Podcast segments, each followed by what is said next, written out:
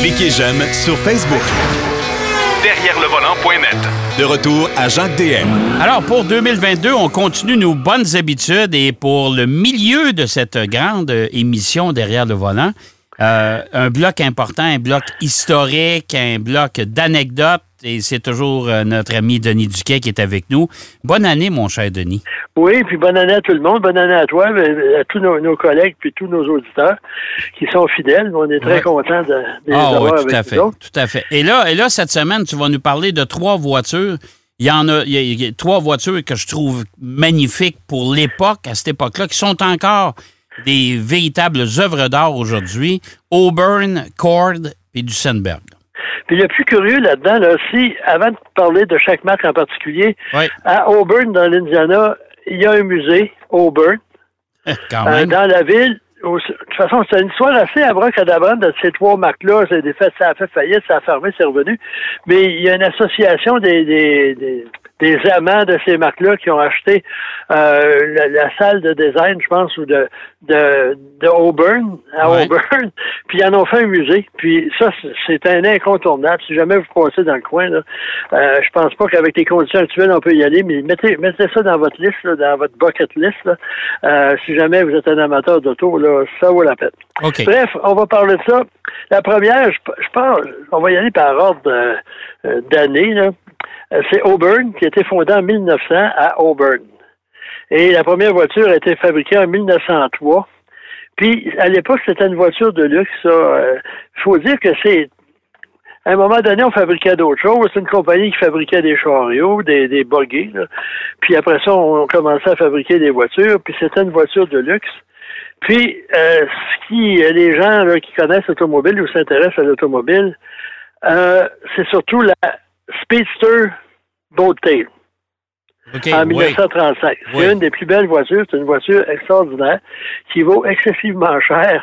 ah, écoute, c'est. Euh, mais c'est pas cette voiture-là, attends une seconde, faut pas que je me mélange, là.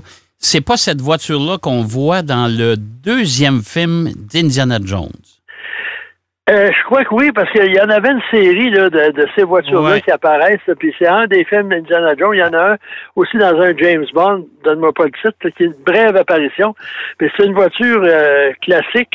Et euh, par contre, ce qui a nuit à, cette marque et aux deux autres, c'est la crise économique, la dépression qui a débuté en 1929. Euh, on a eu beaucoup de difficultés à survivre malgré la qualité des voitures, malgré qu'on s'adressait à des gens qui étaient moins affectés par euh, la Grande Dépression. Euh, à un moment donné, là, en 1935, les pertes financières étaient importantes. On s'est mis à fabriquer des cabinets de cuisine. pour, essayer d'arrondir les fins de mois. On n'a pas été capable et on a fait faillite en 1937. Il faut dire qu'il y a un monsieur qui, il y a eu différents propriétaires d'investisseurs, de, groupes d'acheteurs, mais il y a un monsieur E.L. Cord. Oui. Euh, le nom dit quelque chose. C'est lui qui a acheté Auburn. OK. Euh, puis il a amalgamé ça. Et en plus, ce monsieur-là était propriétaire des moteurs Lycoming. Si tu suis l'aviation, Lycoming, ça existe encore. C'est un fabricant de moteurs d'avion, de petits avions. Et euh, pendant la guerre, ils en ont fait que ça a toujours été une marque. Puis les moteurs, les Duesenberg avaient souvent des moteurs Lycoming, ainsi que les Auburn. Je ne veux pas euh, dire de, de, bêtises, mais c'est un moteur qu'on retrouve dans, dans la plupart de ces modèles-là. Mais la marque la plus prestigieuse de ce groupe, c'est Duesenberg. Ah oui, oui. Ça a été fondé en 1913 à Saint-Paul, Minnesota. Et c'était avant tout, à une certaine époque, une voiture de course. Elle a gagné l'Indianapolis 500 en 1922, en 1924, en 1925, en 1927 et en 1921. Jimmy Murphy, qui était un pilote légendaire là, euh, aux États-Unis, a gagné le Grand Prix de France au Mans avec un Duesenberg. Puis la compagnie a été achetée par E.L. Cord en 1925. Et là, c'était l'américaine qui produisait les voitures les plus prestigieuses. Euh, les, les, grands de ce monde, là, euh, les acteurs les plus connus, les, la royauté euh, européenne, on achetait ces voitures-là. Et en général, on fabriquait le châssis, le moteur, on assemblait ça, et on envoyait la voiture chez un carrossier. Euh, le baron, entre autres, là, ça, nous dit quelque chose parce que Chrysler m'a donné. ouais. Ah oui. il y avait des le ben baron. Puis même, ben il y avait un ancien relationniste, Walter McCall, qui a pris sa retraite. Il dit quand je vais écrire mes mémoires, il dit ça va s'intituler Let's Call It Le Baron. Parce qu'à un moment donné, Chrysler, 90% des modèles s'appelaient Le Baron. Puis il faut souligner qu'il y a beaucoup, beaucoup de constructeurs américains qui ont acheté des, des carrossiers. Ouais en utilisant uniquement le nom. Guilla, entre autres, c'est assez récent, mais Fleetwood, euh, le Baron, et en tout cas une coupe d'autres qui ne me viennent pas à l'esprit. Et on envoyait la voiture, puis c'était selon les besoins du client. On voulait avoir telle affaire, telle affaire. Puis il y avait des carrossiers européens aussi euh, qui produisaient ces voitures-là. Puis là, des, acteurs, Rudolf Valentino, Mais, mais, mais c'est un peu pour ça, c'est un peu pour ça, Denis, que euh, les Duesenberg, ça vaut son pesant d'or aujourd'hui, parce qu'il n'y en a pas une pareille. C'est ça, puis ils n'en ont pas fait beaucoup. Si on regarde, je pense qu'ils ont fait 1000 dans toutes ces années-là, ça en ont fait 1000, c'est c'est le maximum. Euh, il y a des années qu'ils en faisaient, ils en fabriquaient 12. C'était fabriqué à la main, des moteurs quasiment individuels. Euh, ça fait que c'est une voiture vraiment extraordinaire. Puis si on va dans tous les musées automobiles, ce qu'on appelle des DUC, là, des Duesenberg, de, de, tous les modèles, de toute acabit, de toute motorisation, mais c'est la voiture, l'équivalent américain de Rolls-Royce, rien de moins. Puis euh, je pense que c'était plus tu sais, le snobisme en automobile, ça existe. Je vais en parler avec un autre, avec Tesla tantôt. Mais les gens disent, hey, moi, j'ai un Dieu aussi, j'ai un Dieu Sandberg V12, hein, tassez-vous, là. Ah, ouais, ouais, C'est vraiment bien. C'est des voitures très performantes, des voitures sportives. Puis et il y, a un grand collectionneur au Québec qui en possède au moins deux, si c'est pas plus. Malheureusement, je sais pas, c'est pas lui, c'est pas moi. non, non. Moi, j'ai déjà vu ces deux, les, ces deux derniers, en tout cas, deux de ces achats, là. Euh, de Viso et quand j'ai vu que c'était des Duesenberg, j'ai dit Oh, OK, OK, là, on, parle, là, on, vient de changer de rang, là. OK? Mais la compagnie a, déposé son bilan en 1937, en même temps que Auburn, c'est que euh, la, dépression avait fait son œuvre, euh, les gens avaient plus les moyens, puis ensuite, Duesenberg, c'était moins populaire. Il y avait, il y avait certaines affaires. Il y avait une boîte, une boîte manuelle, trois rapports, quatre rapports, et les vitesses n'étaient pas synchronisées. OK. Euh, ça veut dire, ça, si tu rétrogradais, il fallait que tu fasses un double embrayage, hein, comme on dit en québécois, un double clutch. Ouais. Euh, c'était pas vraiment, là, à la fin, là, c'était plus, euh, c'était moins euh, à la mode, puis moins dans le temps, dans le ton euh, technologique, même si les freins venaient de chez Lockheed, puis une coupe d'autres affaires, là, mais c'est une voiture qui avait un peu perdu de, de sa sa notoriété ou de son Sa notoriété, puis de son, attrait en raison d'une technologie mécanique un peu dépassée. Mais n'empêche euh, que c'était une voiture aujourd'hui qui vaut cher. Mais à une certaine époque, si tu avais acheté ça dans les années 60, ça valait pas grand-chose. Puis il y a quelqu'un qui a essayé, on a essayé quelques reprises de relancer la marque avec des résultats catastrophiques. On a fait certaines répliques, certaines voitures répliques dans les années 50, avec plus ou moins de succès, puis finalement, là, euh, on, c'était une bonne idée qu'on abandonne. Puis un, de ceux qui voulait, le dernier qui voulait relancer la, le modèle, on prenait des châssis de Cadillac, puis on essayait des, des déguisés en Duesenberg. Puis la personne est morte, puis on a arrêté, le projet ça a été abandonné pour... Euh, euh, c'est vraiment pas, là. Puis tu, me fais tu me fais penser aux Excalibur. C'est ça. Puis euh, le Burkett, le Stud, c'est épouvantable. Puis en plus, on a avec Packard aussi, c'était une autre marque de prestige, mais différente. Puis ça n'a pas fonctionné parce que c'était des voitures qui n'étaient pas vraiment là euh, pas, pas importantes, mais attrayantes, mettons, qui étaient dépassées à tout point de vue. Mais une voiture qui est encore aujourd'hui euh, regardée, estimée comme étant une voiture exceptionnelle, c'est la Cord. Ah, la ah, compagnie a été fondée en 1929. Puis elle porte le nom de son fondateur, du propriétaire E.L. Cord, qui possédait déjà Duesenberg et Auburn. Et il a fait la première voiture à traction avant en Amérique, la L29. Ouais. Mais ça, c'est pas une, une voiture qui avait une apparence assez conventionnelle, puis c'était pas euh, euh, vraiment une voiture d'exception euh, à, tout point de vue.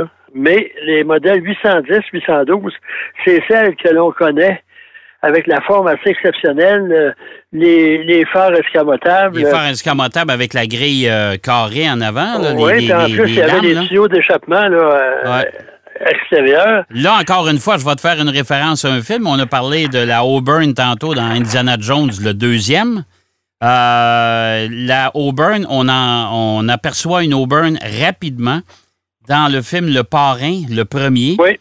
Lorsque euh, le conciliere de, de, de, de, M. Corleone va voir le producteur hollywoodien, hollywoodien là, M. Volt, et il y a une Auburn, une corde, c'est-à-dire de stationner en face de sa luxueuse demeure. Puis il faut dire que M. Cord, j'en parlais tantôt, les manipulations d'actions de compagnie, euh, c'est pas un gars tellement euh, recommandable sur le plan de la finance. Il été obligé de déposer son bilan parce que là, il serait allé en prison. Mais lui, il a déposé son bilan, il a abandonné l'automobile, il s'est retiré en Arizona où il a fait des millions dans l'immobilier. Ah bon? Euh, en tout cas, euh, je sais pas l'identifier. C'est ça, là. Un manipulateur, c'est un manipulateur. Puis, par contre, il était aussi propriétaire des moteurs Lycoming qui a vendu aussi, là, ça appartient à Textron maintenant. Et ça, ça a survécu. Puis, euh, de façon intéressante, c'est des moteurs généralement à plat. Des quatre cylindres à plat, des six cylindres à plat, un peu comme la technologie de Subaru. Subaru, ils font des moteurs d'avion, eux aussi, là. Ouais. Ça fait que, puis il faut des, peu importe, on n'est pas dans, dans l'aviation, dans l'automobile, mais il y avait beaucoup de moteurs Lycoming dans tous ces trucs-là. Puis malheureusement pour le Cord, aussi beau, aussi belle la voiture était, au niveau fiabilité, c'était une merde. Ça cassait tout le temps. Il y avait une transmission semi-automatique à commande électrique qui était toujours en panne. Il y avait euh, ce qu'on appelle en anglais du vapor lock. Là. La voiture refusait de démarrer parce qu'il y avait des vapeurs d'essence. Euh, un paquet d'autres choses. Puis par contre, si on résume ces trois compagnies-là, disons que les ingénieurs, les designers, avaient plus de talent que les gestionnaires financiers. Oui, parce qu'aujourd'hui, si on prend le, prix, si vous avez dans votre collection personnelle une Duesenberg, une Auburn, puis une Cord, vous pouvez arrêter de travailler. Puis même, il y a, il y avait une série aux États-Unis qui s'appelait Amazing Stories. C'était Steven Spielberg qui, réalisait ça, qui dirigeait ça. Puis un des épisodes, il y avait un gars qui était plus ou moins, là, euh, disons que euh, la nature n'avait pas vraiment bien dans ça au niveau intellectuel, mais dans l'histoire, il y a un, lutin qui lui apparaît et dit Jette rien, achète tout ce que tu peux t'acheter le plus cher possible avec tes moyens, puis garde tout. Bref, en tout cas, pour, en finir, c'est qu'à une certaine époque, il a gardé toutes les, collections de comic books. Ouais. les collectionneurs sont arrivés, ça valait des, des, des milliers des milliers de dollars. Puis c'était acheté un Auburn de Boat Tail qui valait un million, deux millions. Fait que finalement, il a fini sa, vie millionnaire en regardant. Puis il y avait justement cette voiture-là qui faisait partie du, ah, du butin. Bref, c'est des compagnies euh, légendaires qui ont eu des, des fins assez pénibles, par contre. Mais si vous allez vous passer dans le coin, vous voyez Auburn en Indiana, faites un détour, ça vaut la peine. Euh, puis la table à dessin, il y a les voitures qui sont là. Puis là, c'est fascinant de voir qu'une petite, petite entreprise au niveau là, euh, physique euh, ait pu produire des voitures aussi extraordinaires.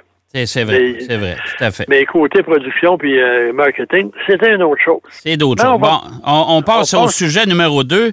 Tesla euh, qui a battu des records de vente, qui s'est hissé au, au, niveau pratiquement des grands constructeurs automobiles. Hein? Mais en Europe, à un moment donné, c'est les Tesla, c'était les voitures les plus vendues, toutes marques confondues. Oui. Euh, disons que moi, j'en ai conduit euh, le S, le type 3.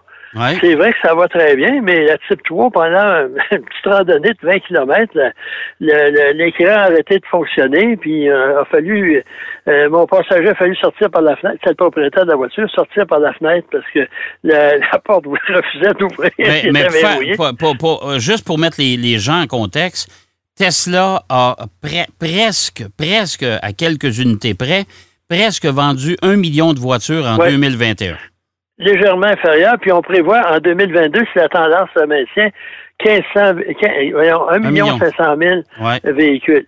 Mais moi, ce qui me fascine dans ça, c'est que les progrès sont extraordinaires.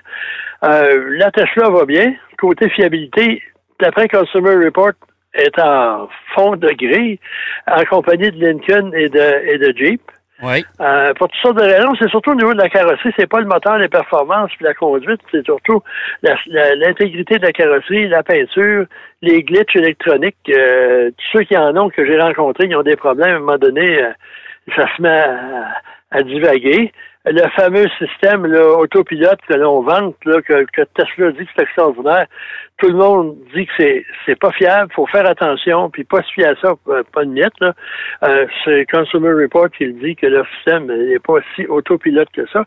Mais tout ça dit, ce qui me fascine, la tendance actuelle du marché, c'est quoi? Les VUS. Oui, c'est vrai. À tel point que quand Ford a lancé la Mustang E, ouais. Mac E, ils ont dit, ça, c'est un VUS. Oui. Je sais pas si moi j'ai peut-être des problèmes de vision. Peut-être que moi ça ressemble à une voiture cinq portes là, plus que, que Non, non, non. Là, ce qu'on fabrique actuellement, c'est 400, ce sont ce qu'on appelait à l'époque les fameux crossovers ou les multisegments. C'est ça. C'est des voitures euh, un peu plus hautes sur pattes puis un peu plus hautes de carrosserie. C'est ça. Des, en fait, c'est des fourches des, des, des, familiales un peu surélevées, mais c'est pas vraiment des VUS. Je n'irai pas dans, en forêt avec ça. Là. Puis ça se conduit. Il y en a certains c'est vraiment trop haut, trop haut, etc. Mais dans l'ensemble, là, euh, cette semaine, moi, j'ai une CX-5 de Mazda, là, euh, considérée comme un VUS, mais euh, je fais 9 litres au 100, puis c'est une voiture, c'est un véhicule qui se conduit comme une automobile. Oh, mais Tesla, là, 80% 90 de ses ventes, c'est la euh, la Type 3, là, qui est une berline. Il n'y a rien à voir avec un VUS là-dedans. On a beau chercher. c'est une berline. Puis l'engouement des gens pour une berline, c'est que ça permet à Tesla de, de progresser de façon spectaculaire.